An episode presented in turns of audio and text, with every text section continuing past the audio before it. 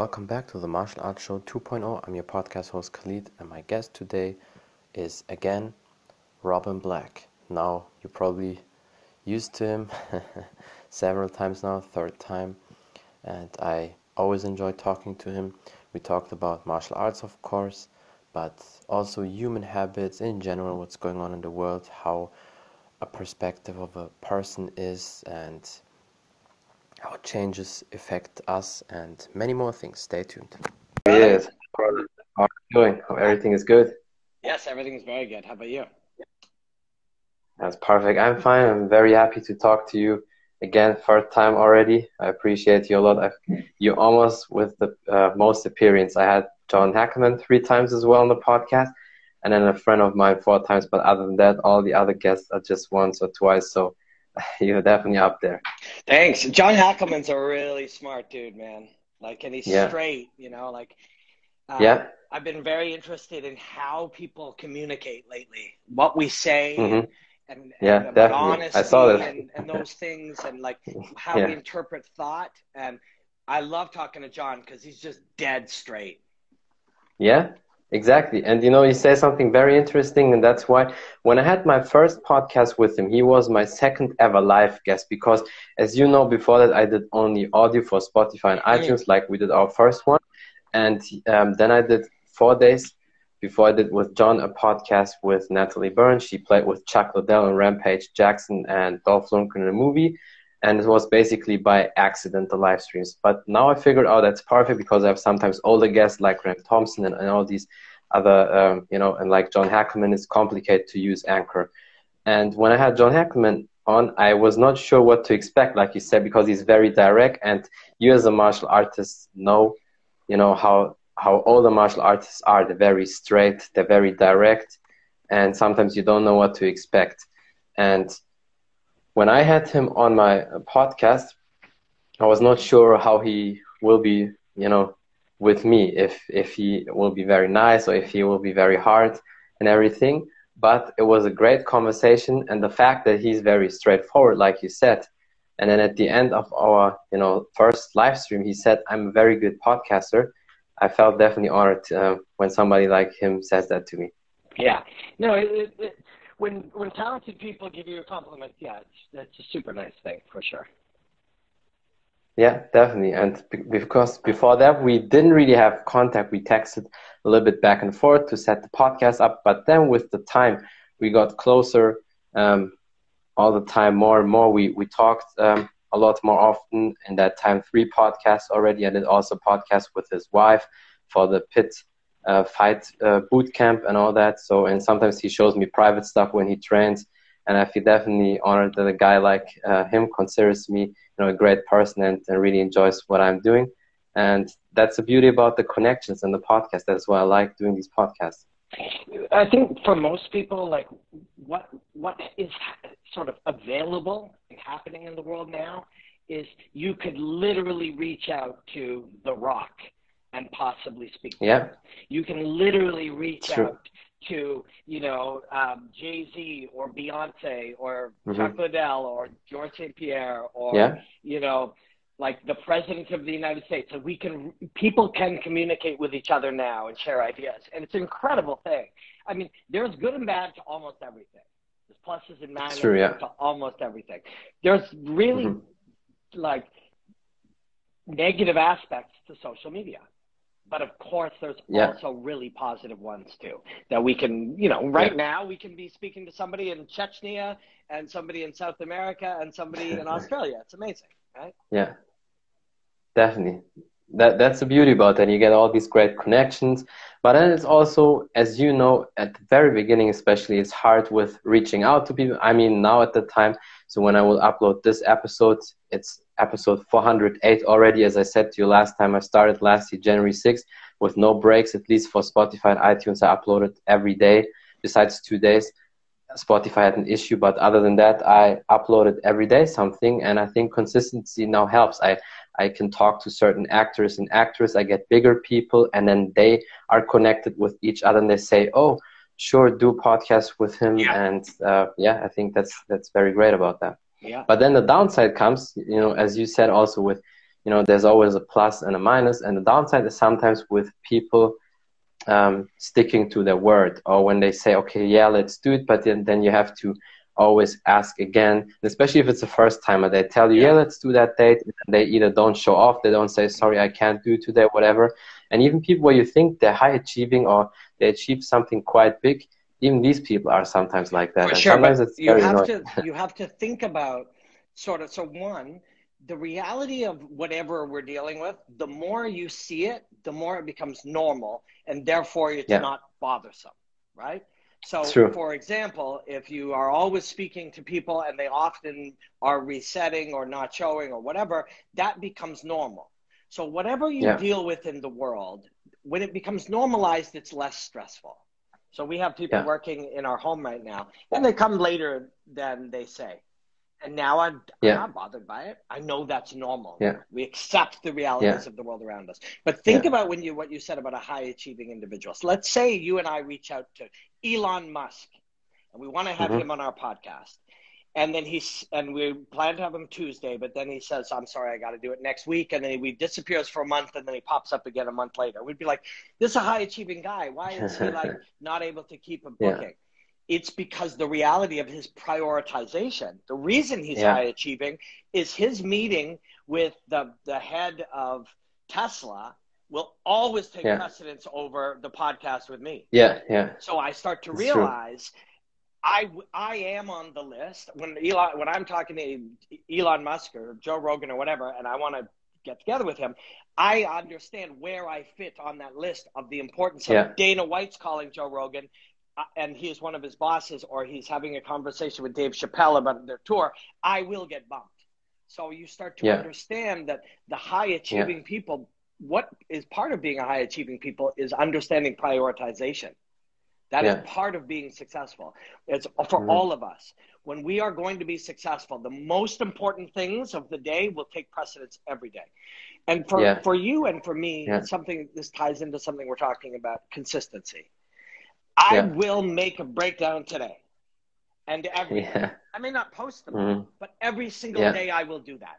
And if some other yeah. thing popped up and it's between me doing the, let's say for some people it's running, you know, running mm-hmm. or lifting weights or doing martial arts or whatever their thing is, sometimes something else happened and now I'll have to bump something to keep consistent with my running or my weightlifting or my martial yeah. arts or my doing breakdowns or you're doing podcasts. So the, the structuring of our days are fluid and they have mm-hmm. to be.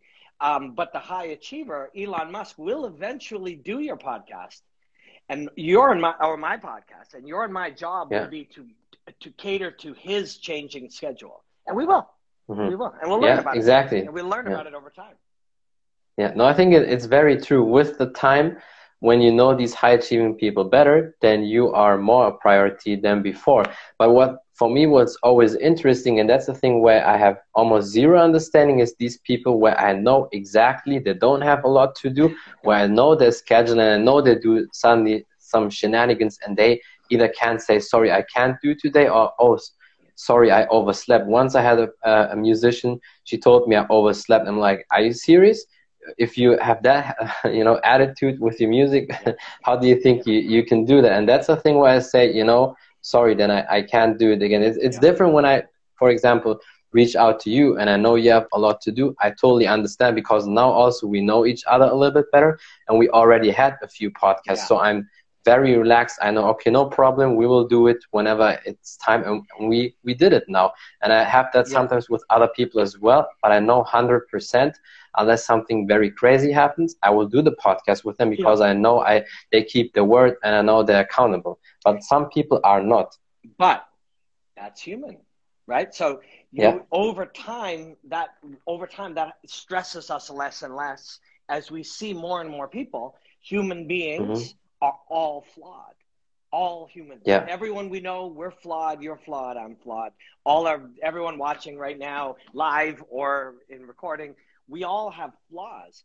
And so over time, we become less bothered by the flaws of other people, and we just accept that that's reality. When yeah. I'm driving, someone will cut me off at some point, not looking. if I get mad at that for the rest of my life, that's on me. Over time, I have to realize yeah. that's a very common trait in humanity in the world that we live in. Mm-hmm. It's a very standard thing. Also, I don't know that guy's mother literally may have died today.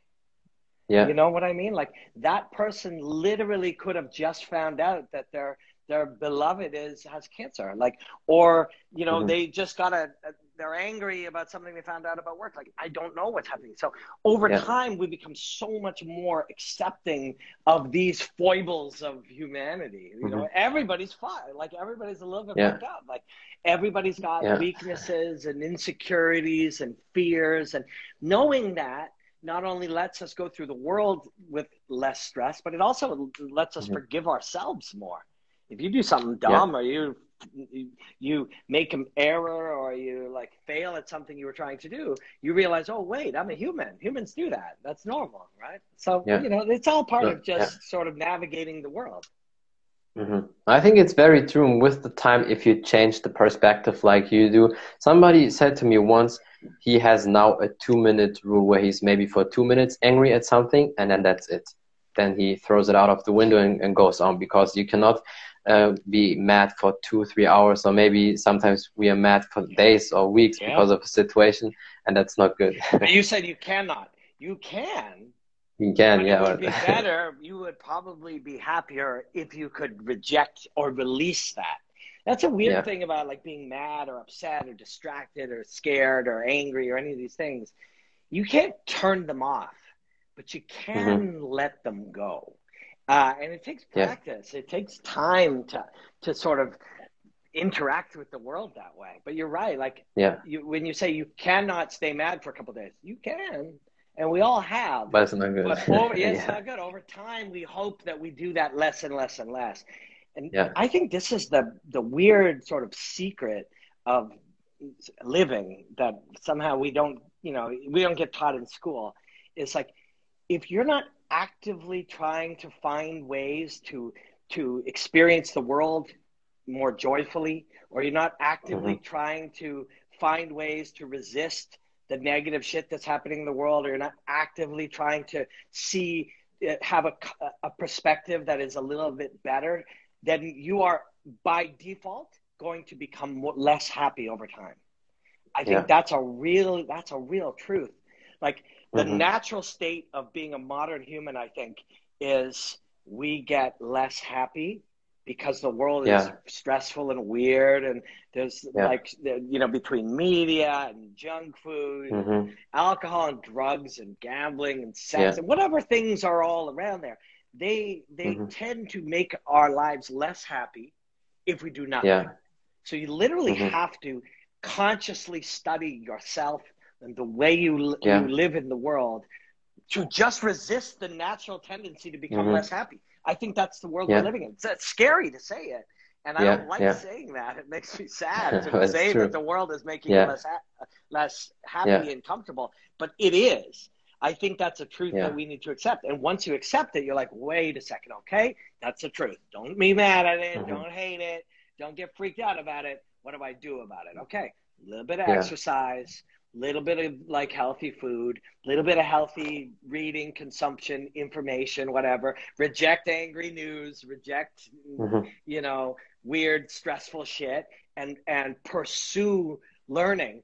Uh, and then you do, and then your life gets a little better. Um, but if you don't do those things, I think by default you will over time become less content in, in the world. That's a scary thing to say out loud. I don't know. I've said that out loud many times, but I think it's true.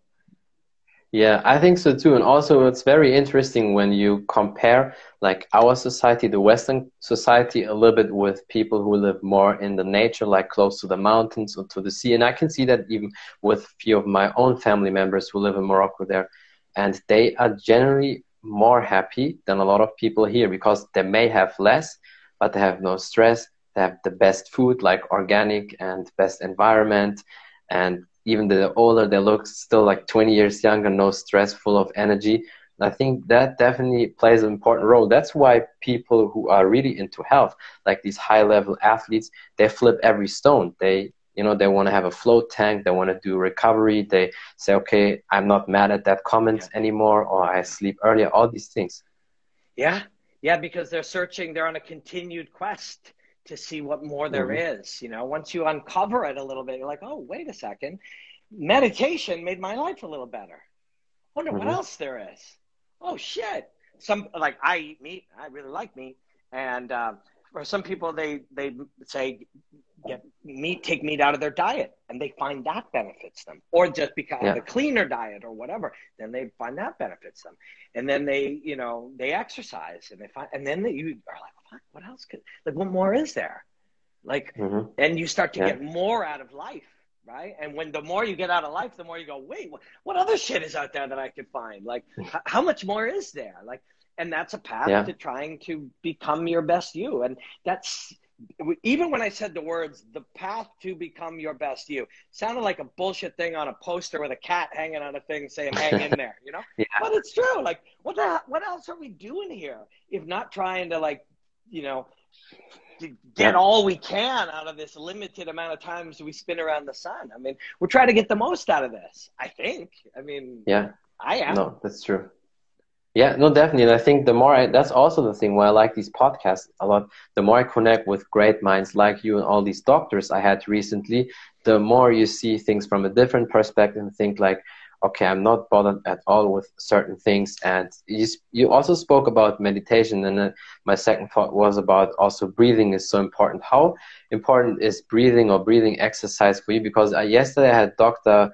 Belisa uh, Vranich on my podcast. She worked with Bas Rutten um, as well, and she's really good with that. And so I'm interested to hear your standpoint about that. Do you do any exercises for that, or you just say, okay, I'm I'm just sitting there and, type, and try to take a deep breath, or what is your standpoint on that? So that's a really great question because I mean, if you look at the, the basic things that humans need oxygen, food, Mhm. water, you know, Yeah. sleep, safety. Like, you know, once you get past those, you know, it becomes more like Yeah. you could live.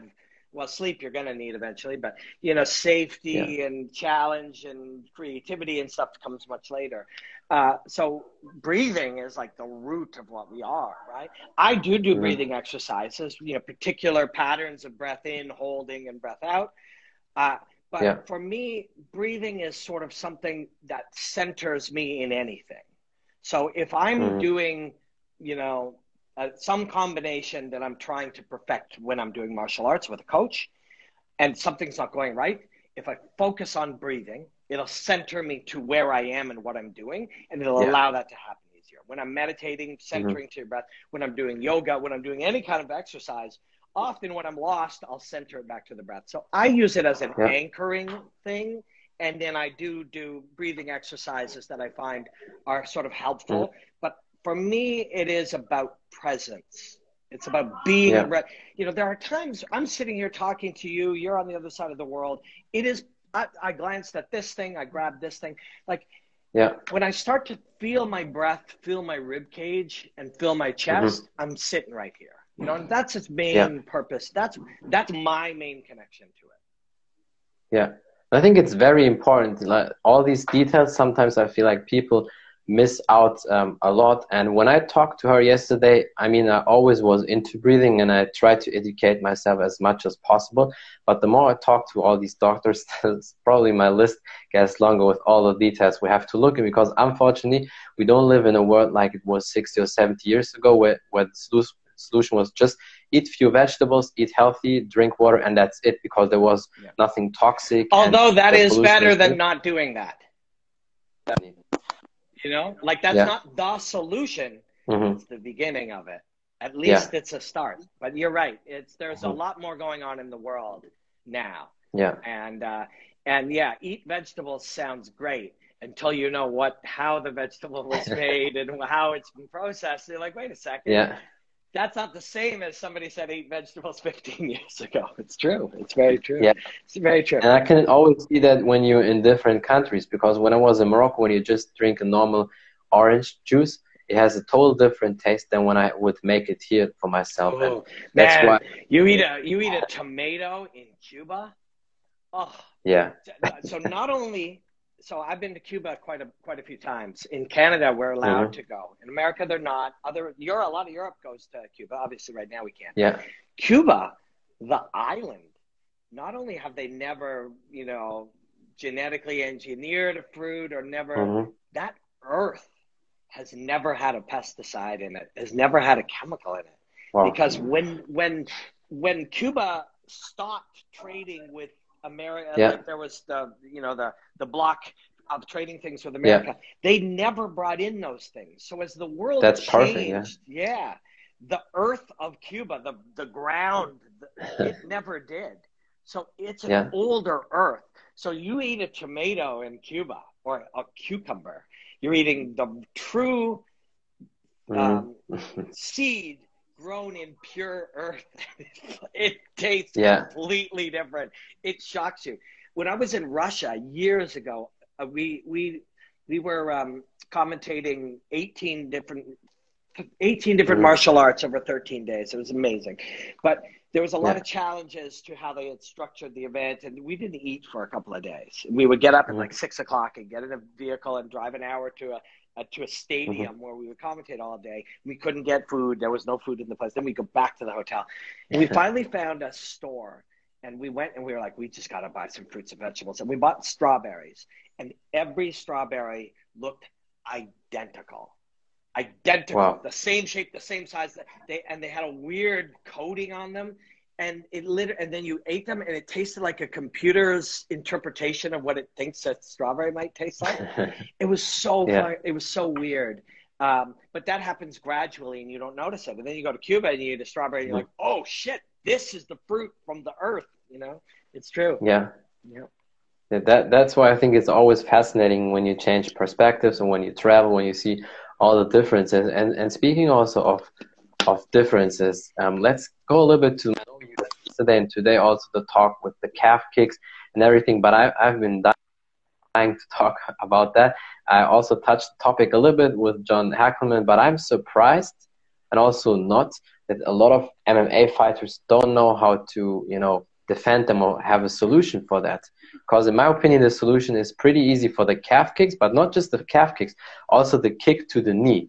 But I'm surprised that a lot of Yeah. people don't figure that out, and it's not always you know Conor's, uh, when Conor had that excuse or when he said um, with the kicks that he never really experienced that. And I'm thinking, okay, you are out of the game for two years basically because the cowboy fight was you know a lot of people say just for him to get a win, but his coaches and all the other teammates maybe they were still training and doing everything so at least they should have known that that's also what Yeah. michael bisping said? So they did know that, and they do have Mhm. solutions.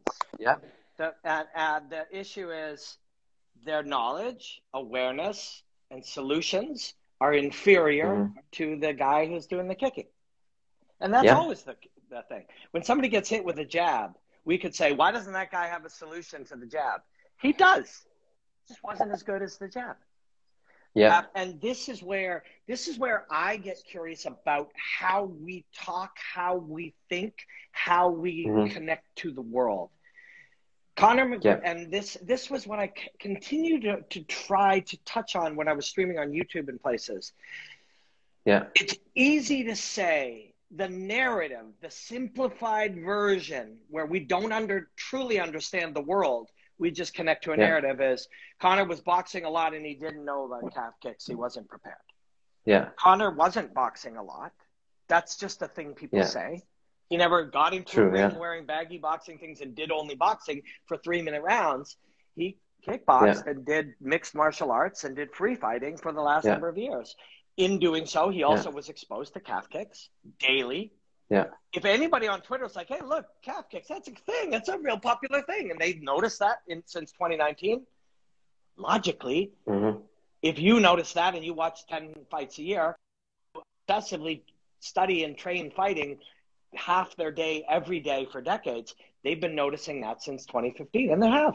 Calf kick has been, if you go Yeah. into any, what anyone would classify as a mixed martial arts gym, anywhere between 2018 Mhm. and now, and people spar, everybody's calf kicking everybody all day long, every day. yeah That includes true Conor. He's been calf kicking his his his uh, training partners, and they've been calf kicking him. He's been Yeah. training, and and I spoke to him and people around him, and they, Yeah. and, you know, they're saying publicly, well, you know, it was a boxing heavy approach, and I and I did disregard this because that's what they think the audience can understand, and that is what exactly. The yeah, they can. But sadly, the audience then thinks they know, when really Yeah. they're being given a a curated, simplified story because Mhm. that's how you talk to ESPN in public when you're a professional martial artist. The nuanced Yeah. story is, of course, we knew about it. We trained it every day. If you speak to Conor, Yeah. he will tell you, I just didn't think it was that bad. That's Yeah, the exactly. truth. That- Underestimated that basically. Yes, yeah, and and that truth is sort of what he'll say, but that truth Mhm. will be interpreted through the minds of people who don't actually know or study martial arts to mean Yeah. something different. What it means Mhm. is, yeah, man, I fucking been. Everybody's been calf kicking me. I just didn't think it was that big a deal. That's Yeah. the, and that's a simple uh, truth. But if he said Yeah. it that way, people wouldn't understand that that's a simplified truth from a simple idea through a complex study, through a hard work and learning to a simplified truth again. That's how learning works. That's how true understanding works. This is super complicated, but I'll say a simple thing because that's how I work. That's what I do when a guy from ESPN holds a mic. If we Yeah. watch that simple thing and now we think we understand kicking, we're we're cra- we're literally insane. And this is a Yeah. problem. I live in North America, and you're in Europe. Uh, Yeah. Where where what's the country? Yeah, in Germany. Yeah, Germany. That's right. yeah, Uh, Germany. you're in Europe. You deal with some of the same things. Where we are, some of the biggest problem that why we are all fighting is we all think we know shit, but what we know yeah. is ultra simplified partial truths that we think is real. And that's Mhm. that's the problem of communication in the world right now. Literally, Yeah. people will argue on Twitter about a thing Oh, yeah. Conor McGregor said uh, or a thing somebody else said. But 99% of the people arguing have never done a kick, thrown a kick, taken a kick, had a fight, trained Yeah. martial art at all. But they are Yeah, quite certain that they know. People will literally, uh, this is amazing to me. It's true. Yeah. I'm deeply curious about how and why this will happen sometimes. Somebody will literally say uh, something like, I'm trying to find like a, a cool version. With respect, his stance and performance seemingly supports the narrative. He was very upright as opposed to his more wide stance. Like he used, it legit looked like someone who was training for a boxing bout who got thrown into an MMA fight. Well, of course it looks like Yeah. that to you because you Yeah. don't study martial arts. So you Yeah. see the simplified thing. Also, everyone that you, when you consume, and martial arts isn't Mhm. just the thing that we are interested in. This, what I'm Yeah. saying applies to politics and news and Yeah. science and everything. Everything. hmm If you are not a scientist and a scientist explains something very simple about blood cells, that it leaves out all of the information necessary to understand those things, and then you think you understand blood, you're fucking crazy. But this is the Yeah. flaw that's happening. We are getting dumber while Yeah. consistently thinking we are getting smarter. And as a Yeah, result, yeah, we are true. fighting with each other, right? And that's just Yeah. what's happening. I mean, I Mm-hmm. don't think I'm fucking speaking out of turn here. We, if you watch football hmm or fighting Yeah. Or you know news, and you think the things that these people say in a short sound bite, whose purposes are entertainment, engagement, ratings, uh, and uh, promotion, Mhm. all number of things. The the purpose of those sound bites are not truth. They have many purposes Yeah. but you hear them and then you think you know about that thing you're in a Yeah. lot of shit you are not you are not connecting to the to the world around you with any kind of truth Mhm. if you never did Yeah. a martial art and you literally want to argue with John Kavanagh or or you or I who do martial arts about martial arts based on some shit you heard a commentator say who was not Yeah. speaking for the purpose of educating you he was speaking for the purpose of entertaining you or getting you to buy a pay-per-view any number of Getting clicks and yeah. whatever. And now you think you Mhm. know, you are really having a very, you're going to have a difficult time interacting with the world around you. you Yeah. know? And that, uh, that that is so true. Yeah. yeah, Definitely. yep. No, hundred percent, and that that's why I think sometimes the people call them, and I mean it sometimes in a bad way and also in a funny way, casuals. These people, that's especially what they use for the um, fight comments when a lot of people just comment some shit. And in most uh, of the cases, if you click at their accounts, you can see they even don't look like they train because usually martial artists post at least a picture or video once where they do something where they yeah. train, right? You know it by, by even the things they say. I'm going to say something that will be very controversial to a large amount of people, but mm-hmm. the people that call other people casuals on any topic are probably ultra casual in truth. Yeah, I, I saw that too. Yeah. yeah, but I mean that in this sense. So I will go and I'll I'll do so when you are in a stuck in a niche, you start to take mm-hmm. on the small bits of information you get given and you think you know. Right? Yeah. So for example, people literally are like, calf kick is different than a thigh kick. Yeah, to you it is. But to a martial mm-hmm. artist, they're fucking different textures on the same skin of a peach. You know? Yeah. It's a kick. It's a kick. It's a tactic. It's a it's a part of my body to bludgeon part of your body. It is a root mm-hmm. concept. Mm-hmm. It's not different. Oh, sorry, yeah. it is different, and it's also not at all different. It is mm-hmm. a separate target, but it's the same strategic concept. It is a different yeah. tactic, but it's the same philosophy. You know, like, mm-hmm. but you can't understand that by watching yeah. Jon Anik and Dan Cormier, and I love both of those guys, and there's no disrespect yeah. to either of them. They and I just chose them at random, uh, partly because they're mm-hmm. great. So I chose them yeah. because they're great. The things mm-hmm. they say are shaped by the time they have, the environment exactly, they're in, yeah. the purpose of their conversation, other factors, excitement, enjoyment, engagement, etc. They are not shaped by educate this person deeply about this topic. But then the yeah. person hearing it now believes they are educated deeply about a topic. And now they go mm. through the world thinking they know about shit yeah. they don't know about. And yeah. that's very that doesn't matter if we're just talking about the UFC.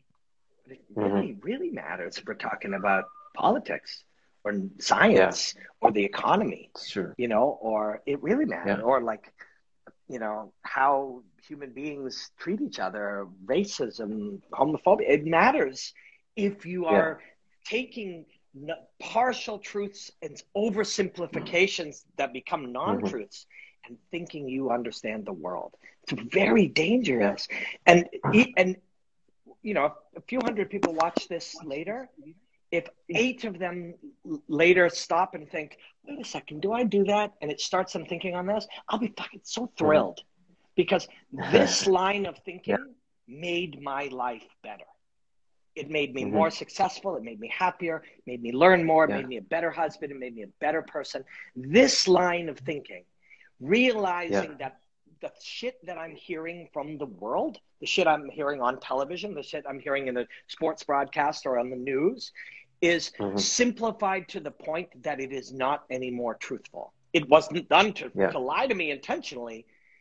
We humans seek to simplify something, even if that yeah. simplification makes yeah. us understand the thing less. And mm-hmm. that's what's happening to us.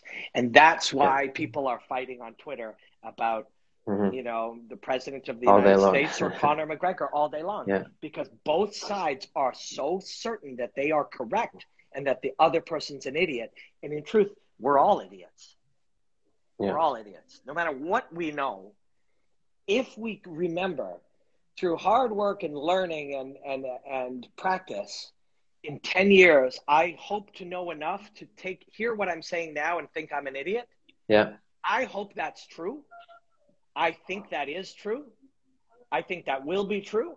I think in 10 years I'll hear this and think I didn't know very much. Therefore, I don't know very much. Yeah. That's really important to know.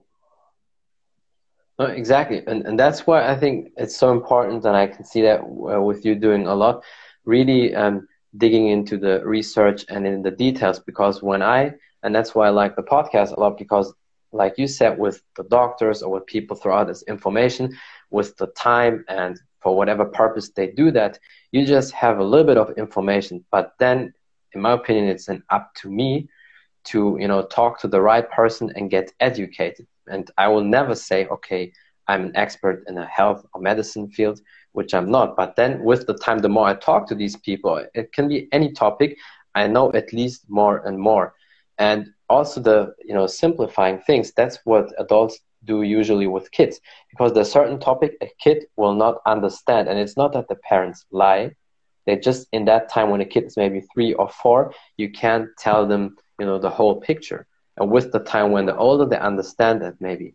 And it's funny because as a kid, when they evolve, they have that mindset and they understand with the time, okay, back then I was too young to understand. But then when we adults, we stop having that habit, you know, really to think bigger and to see the different picture and maybe educate yourself more and more. Yeah, it's so true. I mean, it's such a weird thing. I don't. I, yeah. I hope to have a child. We'd like to have. You know, my wife is younger mm-hmm. than I, and we're planning to have children. I sure You'll be definitely a great dad. I can, I, I can so. say that. but I, you know, I sure don't have the answer, and I don't think I'm going to find it just having one or two kids by any means. Mm-hmm. But what we, the only way we can do this thing of being born and then getting older with people around us, is we get that as a child, everything is possible. Everything yeah. is a constant state of learning. Everything is deep curiosity and to kind of explain the world in such a way that you can function in it is to start re- removing some of the curiosity and and swiping mm-hmm. away some of the possibilities and and narrowing the way that we interact with the world around us that's what we do yeah. and it's what we seem to have to do i don't know what the answer is i i cert you know you have to create some type of parameter through which we can ex- understand and connect to the world around us but in doing so, yes, you start to limit your thinking, limit your imagination, limit your your you know. We think in mm-hmm. boxes. Mm-hmm. People always a, a great compliment yeah. people give me often. They mean it as a great compliment. I take it as one. Is you think outside the box, and I always say yeah. the same thing. I'm like, there is no box. Yeah. Except the box in your in your mind. If you are Just thinking in yourself. a box, yeah. then mm-hmm. you made it. Now, you didn't do it on purpose. The world around you started to shape it, and you accepted and shaped it around your way that you communicate and interact with the world. But that shit, you made it. And it actually is, and, and again, this is another. People have been saying a lot of nice things to me lately. I'm in a really good place, and I'm doing really. But you deserve it, also, definitely. Well, thank you, thank you. Uh, but but people, you know, will will will um, comment that that I do things my own way or that I'm seeing the world in a different way. Mm-hmm. And I feel like I am right now. And, and it's exciting. Yeah. Uh, but it wasn't easy. It's hard yeah. work. It's very simple right now. Be like, oh, cool. I can talk about anything I want. I've got a great platform with an audience that likes my work and, and my partnerships with, with different companies that are encouraging me to do it my way. Wow, how fucking great is that? And that's yeah. true. But that went through a very difficult time. The difficult, yeah, a lot of people don't see that. No, and the, the difficult times are when you first start to deviate from the norm. Mm-hmm. So say we'll, we'll use fighting. We use MMA because that's something that we, we like to talk about. In fighting, people will be like striker or grappler, you know, uh, uh, boxing, takedown defense, you know, uh, uh record. This guy's beat this guy. What's the you know uh, how is the lightweight division going to play out? Uh, let's run it back, have a rematch, the knockout power in both hands, striker versus grappler, and then after the fight, what's next for this guy? And that is the narrative through which you know mm-hmm. we will always talk. And if you put on 100 yeah. podcasts, that's what they'll do. And if you put on the UFC, that's what they'll do. And if you put on Bellator and the broadcast, that's what they'll do. When you deviate from that, you get a lot of pushback because people don't yeah. at first want anybody to, to break the, the paradigm. Formulas, and and structures and flow charts and and we like this a lot of us yeah. need this we need some kind of structure uh, and so at first people are like bro what are you even talking about like you know and people will try to encourage you to stick to the path you'll get weird as mm-hmm. you do things differently i'm sure you've noticed this at times people will say yeah, bro if you want more subscribers why don't you just talk about the two guys and then make a prediction it's like because that's yeah, not that's boring for me. It's not, yeah. it, it is boring for me, but it's also bullshit. Yeah. It's limiting. Uh, it is yeah. narratives being created that then dominate your thinking and prevent you from thinking mm-hmm. in any different way. so to break out of that is difficult, especially at first. To do it a different Yeah. your own way, you don't know what your way is. All you know is Mhm. doing it the the formulaic way isn't right for you. And then when you start Yeah. breaking out of that, you feel a lot of emotional turbulence. Where do I go? Mhm. What do I think? Now I could talk about anything. So what do I talk about? What am I like? Yeah. What will? What could I bring value talking Mhm. about a fight uh, if I don't talk about you know how, what does this mean for the for the lightweight division in the UFC? If I decide I don't want to talk about that, what could I talk about? Yeah. And the answer will be over time. You'll find the things that interest you that because of your interest will Mhm. drive you to find some truths or or uncover something that other people haven't uncovered, and then you'll share it. And when you share it, Yeah. people will be like, "I'm not 100%. interested in that." But Yeah. slowly, some will be like, "Actually, I've been waiting for somebody to to look at this different. You're my," Yeah. and then all of a sudden, Yeah. Hundred percent. I think what you say you'll, Yeah.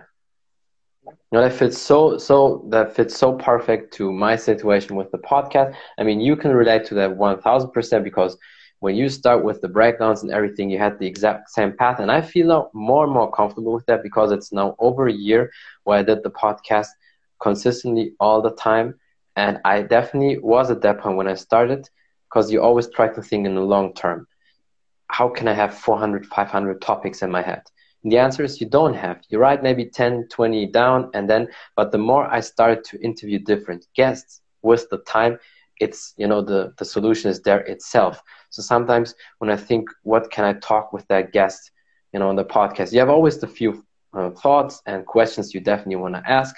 But then with the time, there's, you know, a topic, you just drift away from that, and that's perfect for me. And you're right, at the beginning, maybe it's less interest for most people because they expect, especially with the name I have for my podcast, the Martial Arts Show 2.0, they expect probably a lot of times only martial arts talk. And when I um, request people for that, they say, I'm not sure if I'm a good fit for you because you probably only talk about martial arts. And then I tell them, no, I talk basically about everything. You know, Joe Rogan has also big martial arts background, but he talks about everything because I'm very interested in a lot of topics. That's why I like it. And I think with the time, you figure your style out. And so far, I would say I figured it out. And I know at the beginning it's hard, but numbers, honestly, really that don't matter to me because I like it a lot. And with Yeah. the time, it will come.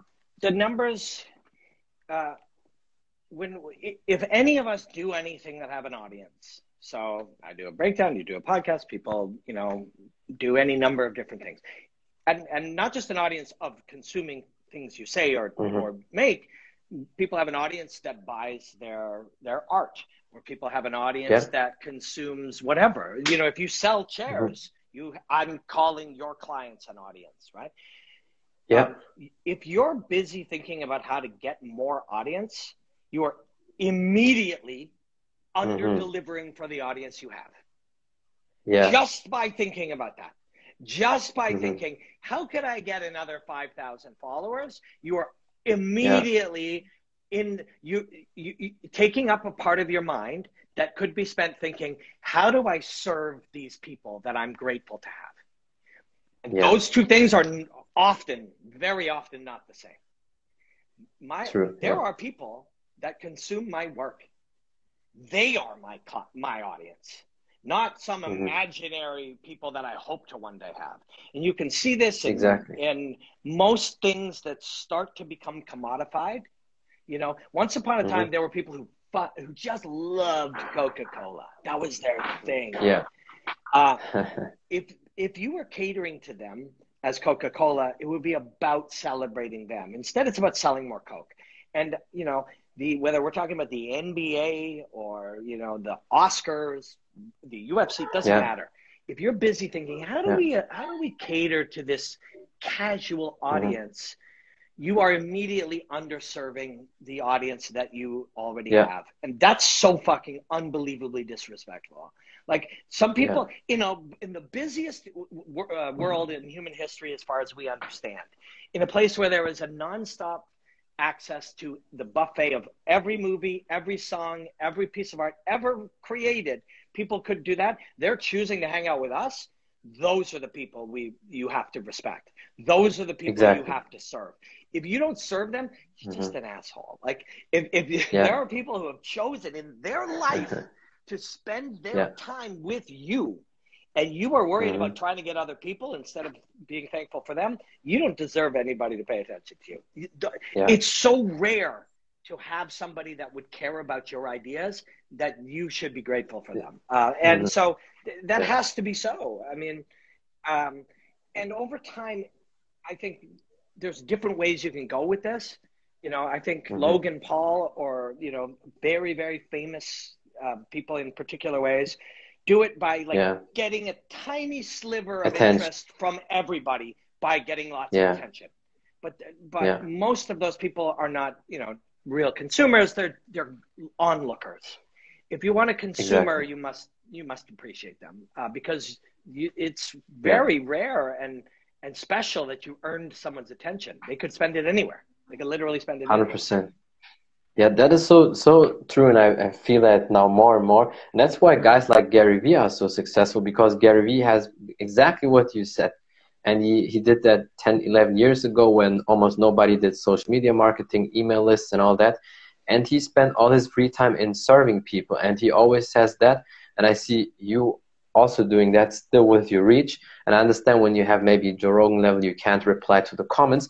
But Gary Vee says to people, you start something and you don't even reply to to the comments, and then you wonder why they lose interest in you. And that's just a small detail. I think when you serve the people, when you always give, and that not always expecting. I think a lot of people always expect something instead of giving. And I see that now. Some people they, they tell me sometimes, I've been watching your podcast all the time. I really like it. And sometimes I have people who not re- on a regular basis commentating, but they, they always, you know, watch the stuff and then they tell me they really appreciate that. And when I do maybe some questions in the story, is there anything you would like to see or to hear in the next time? Then I get these ideas because I feel like what you said, I need to deliver for them. That's why I don't care about the numbers because I know it will come with the time. I've grown it so far to, to 5,200 listeners on Spotify.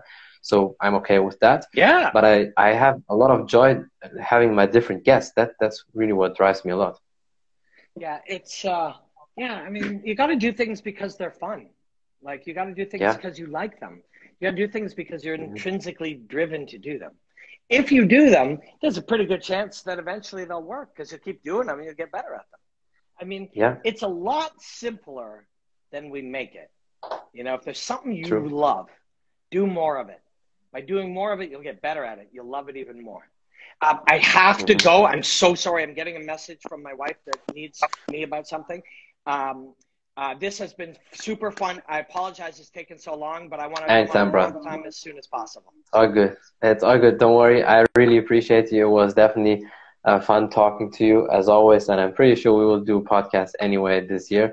And yeah, then have a great day, brother, and thank you for everything. You too, brother. Enjoy the hostilities, my friend. That's it from the Martial Arts Show 2.0. I'm your podcast host Khalid, and my guest today was again Robin Black. We talked about martial arts, human habits, changes, perspective of a human, and in general, mind. A lot of great talk as always with my brother Robin Black. And thank you for watching. Thank you for listening. Until next time, bye everybody.